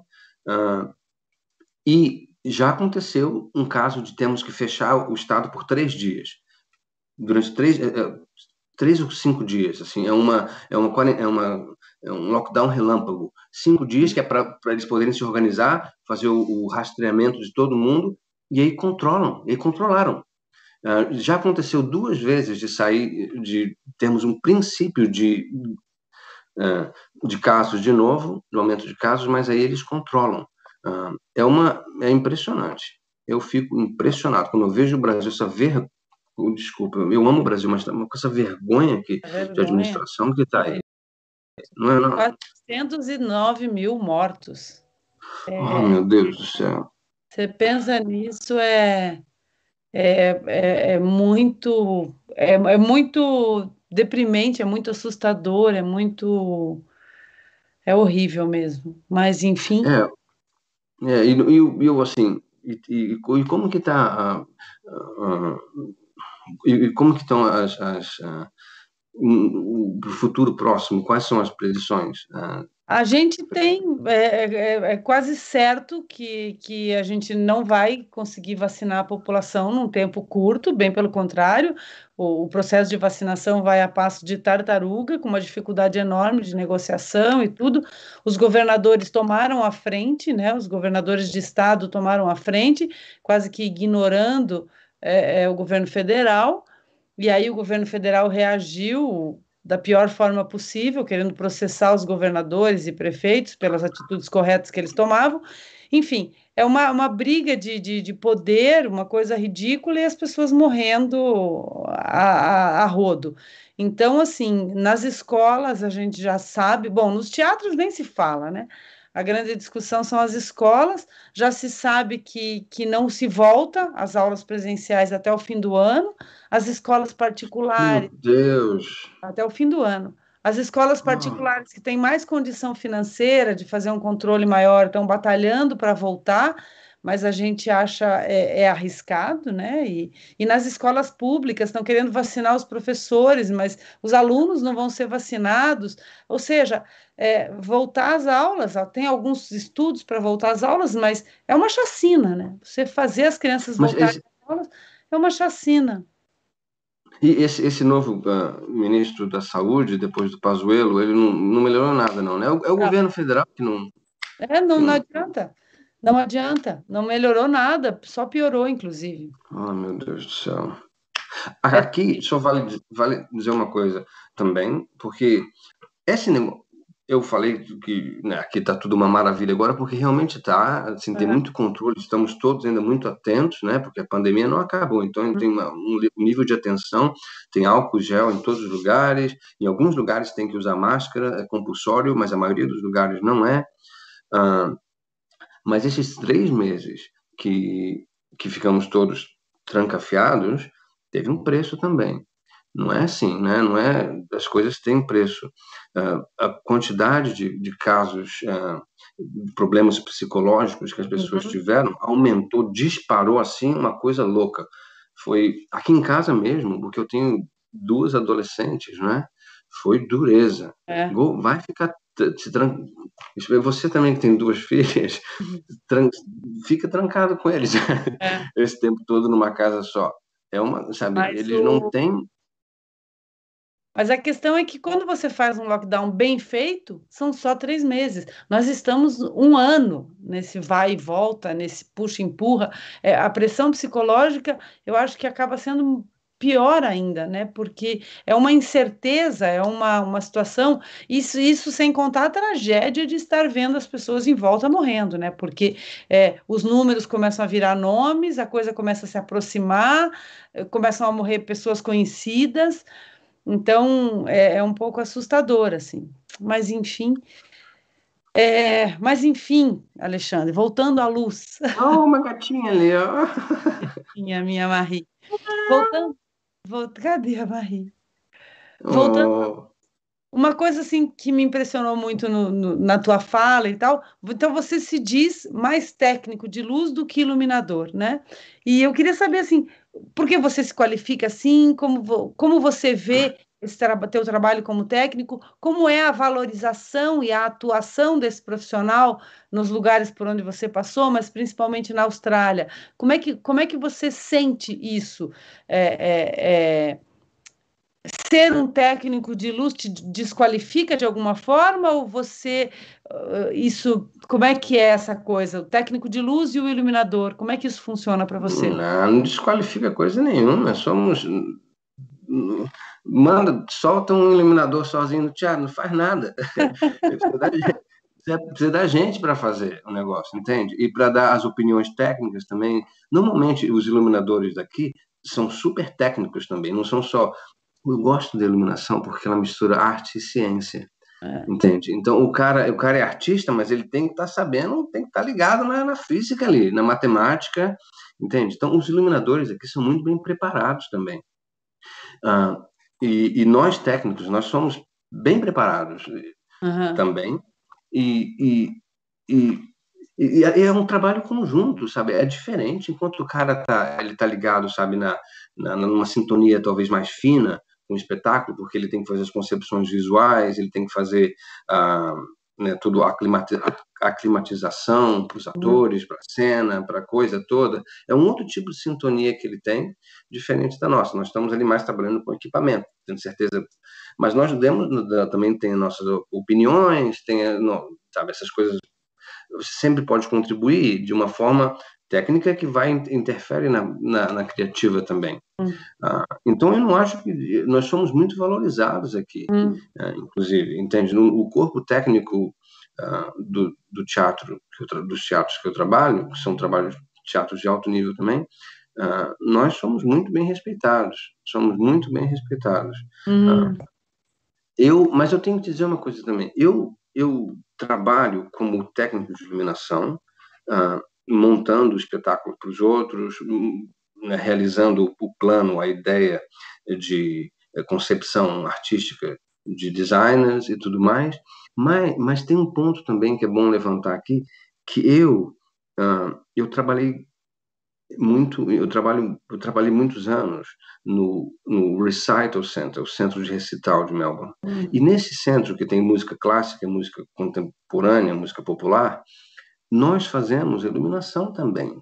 Eu, eu continuo, de alguma forma, eh, fazendo os meus desenhos de luz uhum. instantâneos, do dia, entende? Várias companhias, eh, vários grupos de música viajam eh, somente com. Ah, na maioria das vezes, eles vão viajar, tipo, devem escolher, eles vão escolher trabalhar, viajar com um técnico de som do que viajar com som e luz, porque luz sempre dá, um, dá, um, dá para dar um jeito, dá, dá uma ordem para casa, como fazer. Então, vários espetáculos de artistas grandes, eu já trabalhei aqui com artistas grandes, grandes, uh, eles uh, uh, eles estão viajando normalmente com um técnico de, de som, entende? Então, a casa, e eu tenho a canja de fazer, é, uma das minhas especialidades é fazer é basking, é fazer on the fly, fazer iluminação no momento. Entende? Então, eu faço. Nós temos normalmente essas casas de, de concert, concert halls, normalmente tem uma. uma como se fala standard rig? Uma, um, um, plano de luz. Um, high, um, rider, um rider standard. Pode ser um. É. Standard, que na verdade que já que, que, tão, uhum. que já está instalado lá, né? Uhum. Então tem um certo, uma, um certo número de, de refletores que te dá uma possibilidade que você não precisa fazer uma montagem, você não vai fazer uma montagem no dia que o cara da, o espetáculo chega, já está lá. Você sabe que você tem essa quantidade de move, de moving, moving, moving light, uhum. né? Você tem aquela quantidade de moving light que você já está familiarizado porque você já trabalha naquele lugar, você já tem uma quantidade de truques prontos na mesa também, porque você já trabalha lá. Então você não perde de um show para o outro, você, opa, você aproveita. Você tem o seu show file, você tem o seu arquivo lá né? Que você ah, você continua ah, melhorando, melhorando, fazendo toques aqui, toques ali. Então, eu já tenho um repertório, um certo repertório. Então, quando chegam artistas de fora ah, e querem fazer, eles normalmente quando, quando eles são muito organizados, eles entram em contato antes e dizem o que querem. Né? Então a gente pode já começar a preparar, assistir vídeo do YouTube, sabe? Você começa a pegar o, o feeling, né, do, do, do, que vai ser do espetáculo. Uhum. E normalmente esses são os melhores resultados nesse, nesse caso. Mas tem muita gente que chega no dia e só fala assim, ah, ele sempre fala, não usa verde, são, são, não, não usa verde e não usa é, strobo, uhum. luzes de strobo. Normalmente é típico, é só que o povo, é, muita gente faz, não usa verde, não usa strobo. Então, uh, mas lógico, eu vou muito além de, muito além disso. Às vezes eu até uso verde, porque o que eles querem dizer é que eles não querem que se use verde em você. Uhum. Entende? Eles não, muitas não sabem articular. Muitas pessoas não sabem articular sobre iluminação. Uhum. Entende? Então, então eles falam, ah, não usa verde. Tá, eu vou e uso verde de uma forma que fica bacanérrimo, porque eu estou usando numa contraluz que não faz uhum. parte da composição, ou que faz parte do backdrop, né? que faz parte do. É. Uh, então, dá para usar isso tranquilamente.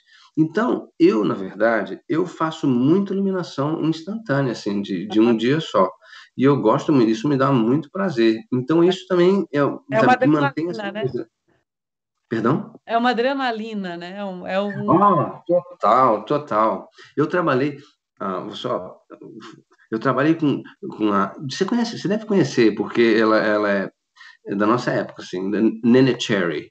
Uh, Nene Cherry, não, não conhece. Nene Cherry é uma americana que, não tem importância, é uma americana, se você escutar alguma música, você vai conhecer. Uhum. Ela, uh, ela da época da Janet Jackson estava despontando, era Nene Cherry para um lado e a e Nene Cherry veio fazer um espetáculo relativamente pequeno no nosso concert hall.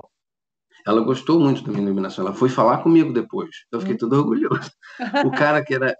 Já fiz luz pro, pro Herbie Hancock, Chick Corea. Uh, uh, outro dia, eu vou muito engraçado, porque nesses espaços tem os espaços pequenos também. Né? E aí tinha um tal de um cara que vinha, Wally DeBacker. Wally DeBacker, eu vi no programa assim, Wally DeBacker. Who is Wally de Bakker? É o nome do sujeito. E, e aí, e era um espaço pequeno. E aí quem entra pela porta foi o Gautier. Gautier é um artista que é bem, é bem grande na, na, na, música pop. Aí o cara entra assim, Aí, ele, na verdade, ele estava fazendo uma série de concertos pequenininhos, que ele estava experimentando música e tudo mais. Ah, então, eu tenho a oportunidade aqui na, tínhamos né, muito, muitos números internacionais vindo para cá. Então, eu já trabalhei com muita gente do mundo inteiro, sabe, fazendo iluminação para eles. Como hum. eu, eu, conseguiria fazer isso, entende? Hum. Ah, e, e, como eu já tenho uma certa experiência, normalmente funciona. Às vezes dá errado. eu vou ter que dizer, às vezes dá errado. Porque às vezes, mas, mas depois que você faz tantos shows, não, você dá mais certo do que errado. É. Sabe? Porque você, quando você não sabe, você não arrisca também, entende? Aí o show começa, você começa de uma certa forma, até você pegar a história. Tem show que é travado, que eu não consigo. Ah, a Bebel Gilberto veio fazer. Já, já fiz duas vezes Bebel Gilberto aqui, em dois teatros diferentes. Mesma coisa, ela viajava com um espetáculo de som, eh, com, desculpa, com técnico de som, mas não de luz. Aí, na primeira vez eu não falei com ela, a segunda vez eu falei, eu fui lá no palco, falei, oh, eu sou brasileiro, não sei mais o quê. Ela falou, ah, então vai ser bom. Mas nenhuma das duas vezes foi boa. eu não, não consegui pegar o jeito dela, não consegui. Ela, ela não gosta de, de... Porque normalmente, nesses, nesses teatros, a gente tem um, um operador de canhão, canhão? né, que fica na... Não, é canhão que fala? Canhão, canhão seguidor, aham. Uhum. Canhão seguidor. Aí tá vendo? Nem sei o nome poder. Que aí você segura o artista principal ali, aí você pira, você faz a sua história, você sabe que o cara tá garantido ali, né? É. Mas ela não, ela não gosta da porcaria do canhão de luz. Ela uhum. quer ficar, ela não gosta muito, então tem que botar só 20%. Ai, aí já me deixa um pouco mais tenso. É. E não, nenhuma das duas vezes, engraçado, porque é música brasileira, mas nenhuma das duas vezes foi, foi uhum. bom, não. O seu Jorge veio, Uhum. Aqui, aí foi bom, foi bom. Mas também ele ficava sentado com o violão. Ah, aí é? não, não... quando, quando, esses shows, tem shows assim que são mais fáceis também, né? Se o cara fica sentado e aí ele só, aí então deve ficar beleza. Uhum, ah.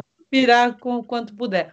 Mas essa coisa da comunicação com o artista, eu, eu falo, eu sou professora de iluminação também, eu falo para os meus alunos que você tem que saber interpretar o que a pessoa está te dizendo, né? Então, às vezes, tem, tem iluminador que se revolta, que diz, não, porque o cara disse eh, tudo que ele quer, então ele não precisa de um iluminador, ele precisa de um técnico de luz. Eu falo, não é bem assim, porque quando o cara te diz, é, eu quero uma geral azul, ele não quer dizer que ele quer uma geral azul, ele quer um clima azul, e você vai montar esse clima azul. Isso, exato. Geral azul. Então, é como você diz: o cara diz, eu não quero verde, você tem que entender o que ele está querendo dizer com isso. O que é que tem no verde que incomoda? É o verde na pele, é o verde que, é o verde que incomoda.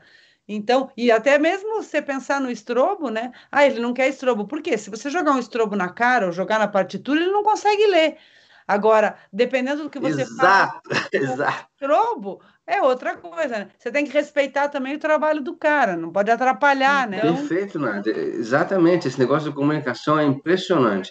E, e, e para mim, e toda vez, nesses espaços, às vezes o artista mesmo, o artista vem e fala com você. E nessas são as melhores vezes, são as melhores vezes. Né? Aí tem, muitas vezes são os produtores que vêm falar contigo também. Uhum, a gente é. tem que decodificar e tudo mais. Exatamente. Mas você está toda razão, toda razão. É muito importante a comunicação. E, é. e um pouco de, back, de, background também, de você ter assistido o que. Uhum. Eu sempre me preparo. Toda vez que eu tenho, vou fazer iluminação, eu vou. Hoje em dia tem YouTube, né? Então é. você tem essa quantidade de coisas que você pode ver lá. É, exatamente, você vê o que fez, você vê se usaram fumaça, o reis num dia, e se usaram reis, você já pode chegar para o cara e falar, olha, vamos, será que pode usar reis? Aí você já, já deu uma dentro, né? É. Já deu uma dentro, porque o cara já sabe, ó, pode.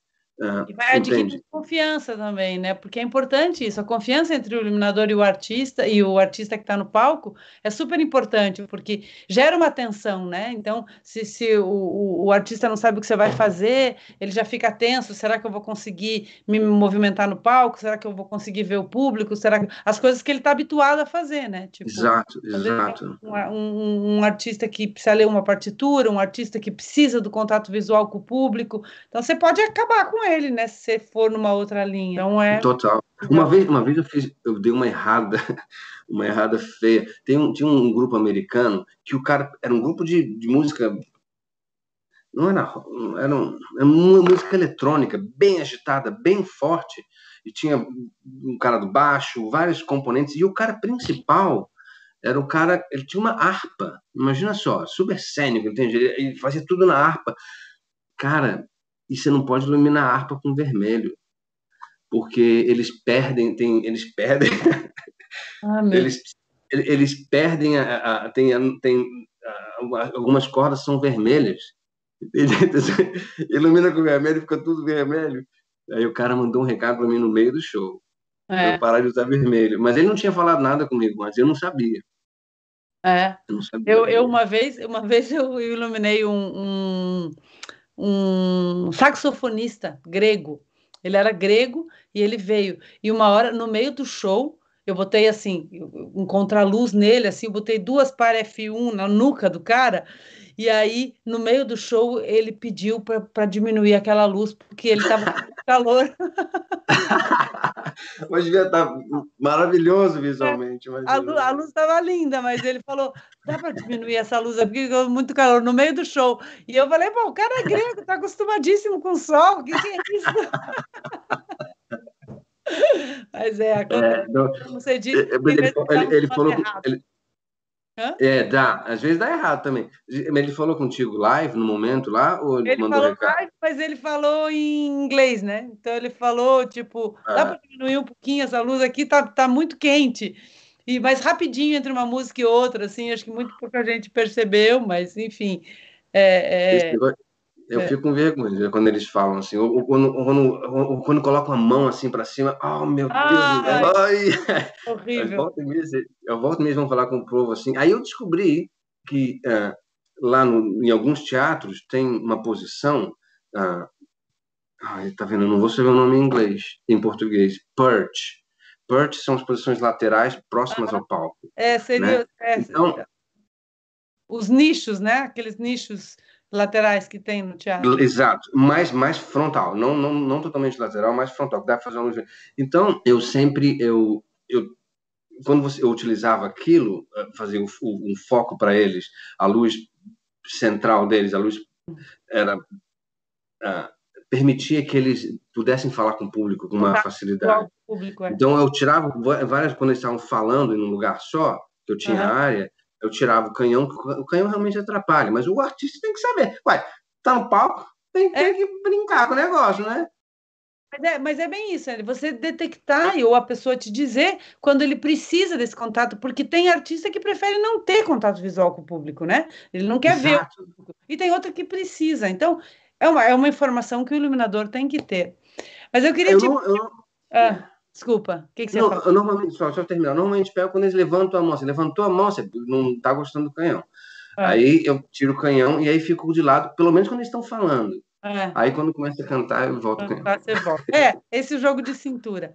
Mas assim, porque tem uma coisa aqui, aqui no Brasil, assim, que tem quase uma, um, um senso comum, como se assim, como ser iluminador fosse a ascensão de nível, né? Fosse a progressão natural do técnico. Então, você é técnico de luz e você tem essa trajetória um pouco ao contrário, né? Tipo, de você já foi iluminador, já foi criador e hoje está é, confortável nessa posição de, de técnico de luz. Eu acho muito legal essa tua trajetória.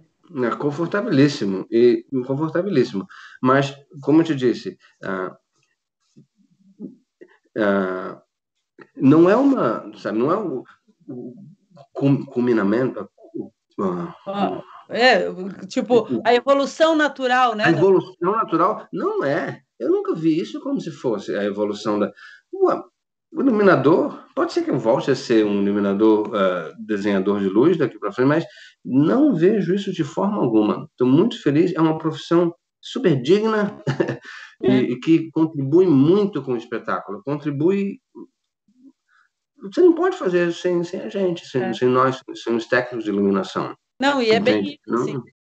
Eu, como iluminadora, quando eu chego num teatro, então, aquele cara é o senhor daquele lugar, né? Então, você chega e pergunta qual é o melhor jeito de eu fazer uma geral aqui, que, quantas lâmpadas você usa para fazer uma geral? Eu preciso de uma luz, por exemplo, eu preciso de uma luz que não segue o, o, o, o ator ou o cantor, tal. O que, que eu faço? Pô, é você que sabe que ali, usando aquelas perches, você Exato. tem resultado melhor. Você conhece o teu espaço, né? Exatamente, exatamente. Você pode oferecer, oferecer sugestões e coisas que realmente são definitivas ali no desenho que tá, vai ser feito.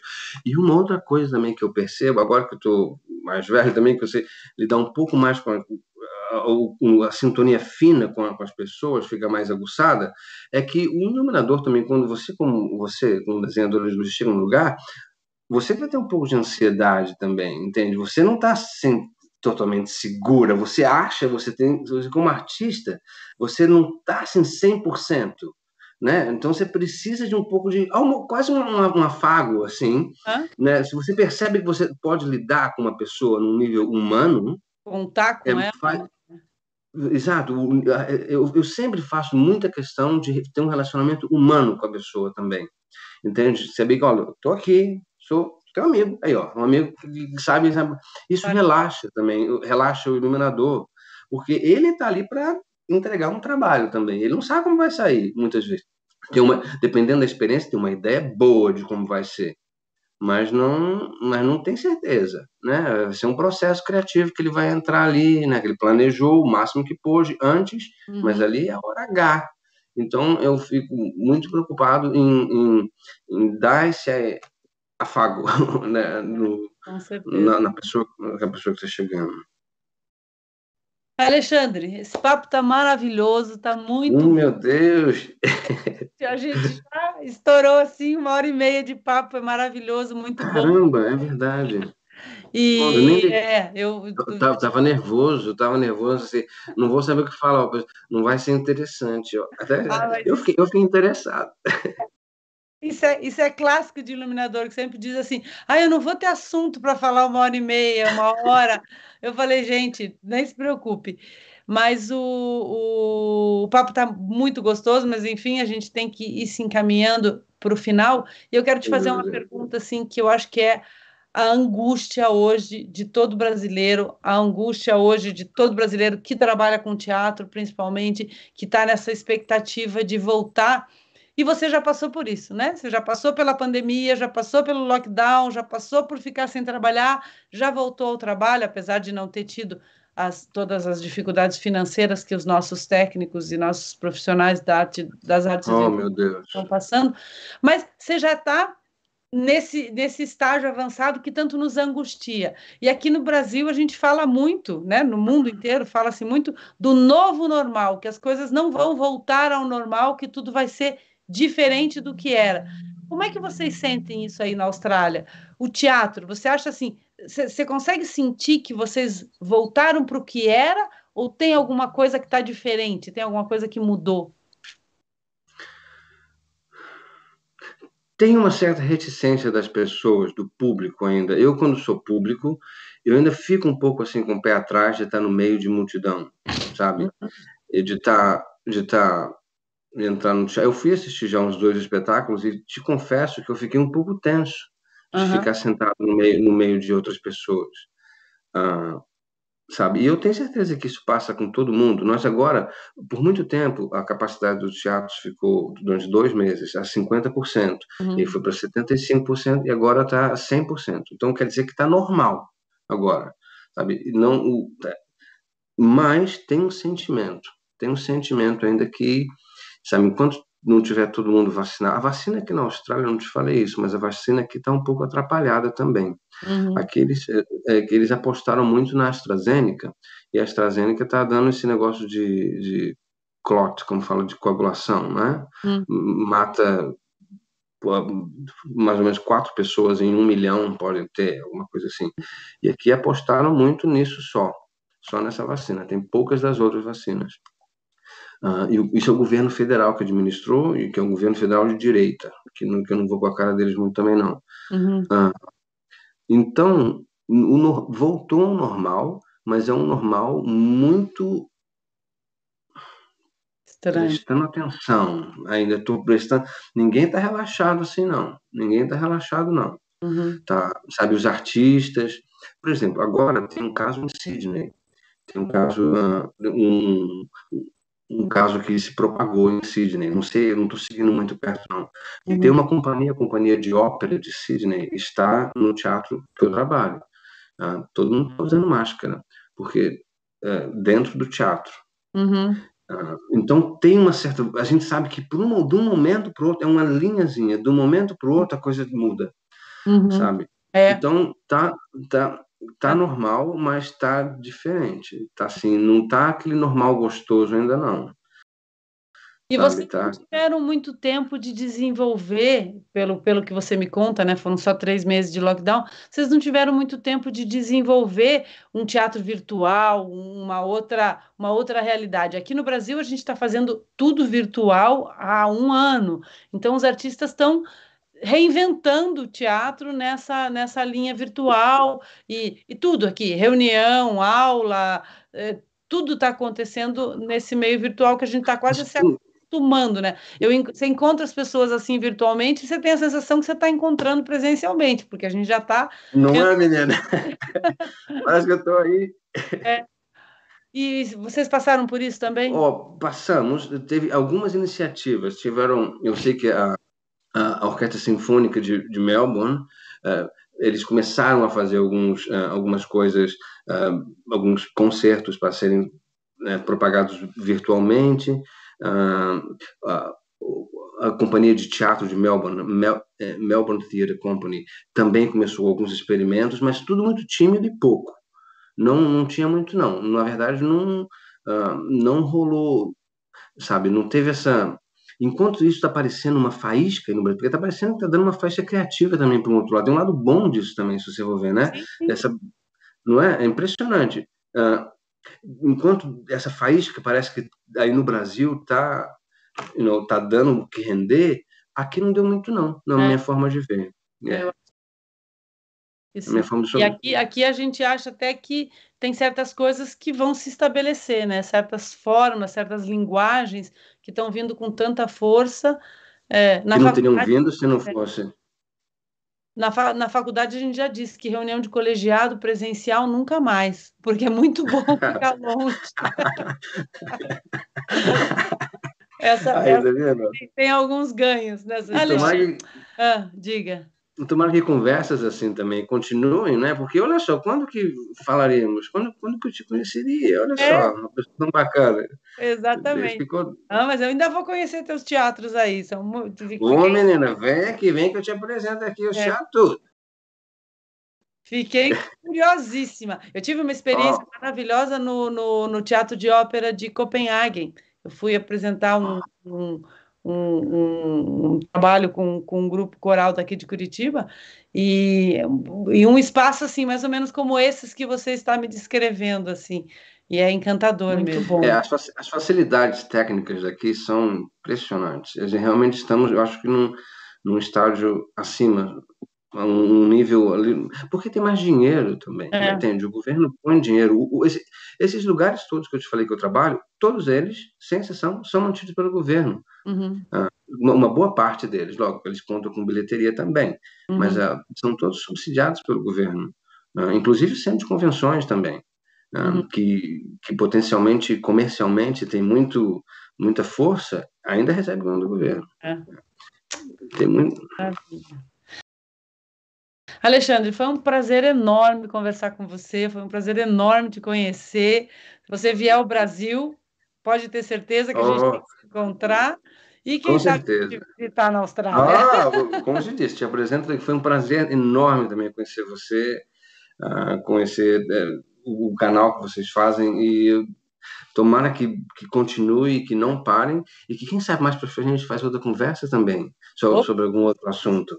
Com né? certeza certeza, vamos fazer sim, vamos fazer. É, esse, esse lado da, da técnica eu também tenho vontade de, porque é, a ideia do canal do, do, do, da Ideia Luz Mundo é entrevistar principalmente é, é artistas e técnicos e, e, e iluminadores de fora, e essa, essa realidade do técnico era uma coisa que eu queria muito. Eu, eu, participei de alguns festivais na Europa, na França, e conheci alguns desses. Isso que você fez aqui no Brasil, na Bienal de Dança, eu conheci alguns diretores técnicos de festivais que coordenaram.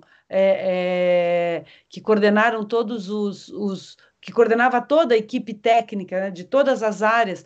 Então, eu tenho vontade de entrevistar. Então, quem sabe um dia a gente faça uma, uma conversa mais, mais profunda sobre essa né? questão da coordenação técnica, essas coordenações da Bienal de Dança. Ótimo. E o Wallace acabou de falar aqui pelo chat, disse, a gente tem que fazer uma temporada do, do da Ideia Luz Mundo com brasileiros pelo mundo, né? Então, e, e catando ah. esses, esses, brasileiros que estão trabalhando pelo mundo todo. Diga. Tá certo. Não, é, uh, me, lembrei, me lembrei de novo do Sérgio Peçanha, que eu tinha falado que um amigo Já anotei o nome dele aqui. Vou, vou, uma hora eu vou te pedir o contato dele aí para a gente entrevistar. Então, e realmente, Com essas certeza. experiências internacionais de brasileiros que vivem nesses outros contextos e têm na memória o que é a nossa realidade, ou seja, acaba gerando uma conversa muito mais é, é, é, próxima, porque né, você acaba, você tem os dois mundos na cabeça e aí você consegue gerar essas, essas comparações. Muito bom, muito bom, Alexandre. Muito obrigada, muito obrigada pela tua disponibilidade, apesar da, da dificuldade de fuso. Ô, menina, é. foi mais difícil foi, foi ajustar a hora. É, exatamente, consegui esse horário aí.